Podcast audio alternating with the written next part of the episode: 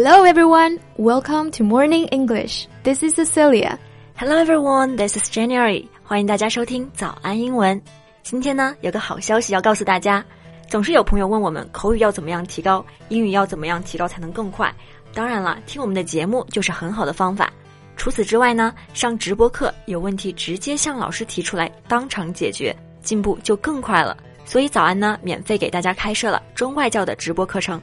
怎么样参加？微信搜索“早安英文”，私信回复“直播”两个字，就可以加入我们免费的直播群啦。是的，我们的中外教老师每天都在群里免费给大家上课。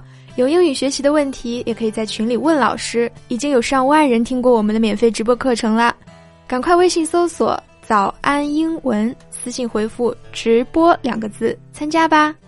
Cecilia, do you consider yourself a mentally healthy person?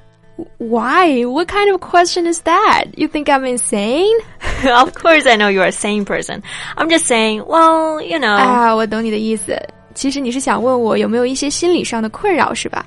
对，现代人嘛，虽然生活水平提高了，好像面临的困扰反而更多了呢。对啊，对啊，五花八门的哈。没错，那这个心理健康啊，我们就可以用 mental health 来表示。Yeah, I figure that modern people are faced with a whole lot of problems with their mental health. Right，那今天呢，我们就和大家来一起聊一聊一些常见的心理问题都怎么来说。那今天的笔记呢，也都为大家整理好了。欢迎大家到微信搜索“早安英文”，私信回复“救命”两个字来领取我们的文字版笔记。So back to the question: Do you have any psychological problems? Well, wait, wait. Let me guess. You're a Virgo, right? 你是处女座对吧？那你是不是有洁癖呀？No, that's a stereotype. 你这就刻板印象了吧？Misophobia 就是洁癖，那么有洁癖就可以说 suffer from misophobia。那感觉这个词还是比较学术的哈。对，在口语当中呢，其实可以叫做 neat freak。neat 就是整洁的意思，freak 表示行为举止不正常的人，所以 neat freak 就可以用来指有洁癖的人。Got it. I'm not a neat freak, but I do have to some degree OCD. OCD 就是 obsessive compulsive disorder，它的缩写，意思就是强迫症。所以你有什么强迫症的表现吗？Well, I just need to make sure everything in my house is in its own place. Will you freak out when it is not? 呃，好像也不至于哈。 Freak out 就是指处于一种极度高涨的情绪当中，比方说害怕呀、愤怒啊、震惊啊，其实也就是我们常说的啊，我崩溃啦。Yeah, for example, I freak out every time I see a bug. 啊，原来你怕虫子啊！好，我找到 January 的要害了。你别乱来啊，要不然我就去你家捣乱。A war has started. Well, another problem we've been talking about a lot is social phobia, 也就是社交恐惧症。Yeah, I'm sure you don't have social phobia because you were so easy to talk to the first time I met you. Yeah, I believe not. Have you noticed that misophobia and social phobia both contain the part phobia? 没错。洁癖和社交恐惧症都有 phobia 这个词根，这个 phobia 本身就是恐惧症的意思，所以呢，可以用来构成一些表示对某事的恐惧的名词。 原来如此啊！其实还有一种心理疾病，我感觉这几年大家讨论的特别多，就是抑郁症，英语叫做 depression。对，抑郁症有时呢还会伴随着一些焦虑的症状啊。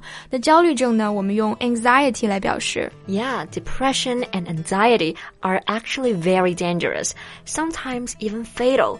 So, what are the factors that trigger depression that you think? Well, I guess a lot of reasons like stress or maybe some provocation from outside, 一些来自外界的刺激哈. They can all be triggers of the problems. 其实我们刚刚两次都用到了 trigger 这个单词，它既可以做动词表示引起、引发，也可以做名词表示诱因、起因。So we can say stress triggers depression, and we can also say stress is the trigger of depression. That's right. There's another one. Instead of a disease, this one tends to be considered more or less as a bad habit. 哦，我知道了。那我们下次再说吧。哎，怎么要拖到下次？你这是实力演绎拖延症啊！啊，just kidding。拖延症呢，我们可以说是 procrastination， Like, don't let procrastination hold you back. 别让拖延症拖你的后腿。那 procrastination 这个单词的动词形式呢，就是 procrastinate。All right，let's procrastinate no more. 这期节目就到这里啦。最后呢，大家别忘了报名参加免费中外教直播课。只要你是英语的初中级学习者，想要快速提高自己的英语水平，就一定不要错过我们这次免费的中外教直播课啦！入群限量两百个名额，想进入免费直播群的，赶紧微信搜索“早安英文”公众号，回复“直播”就可以加入啦。That's all for today's podcast. This is Cecilia. Thanks for listening. This is Jen. See you next time. Bye.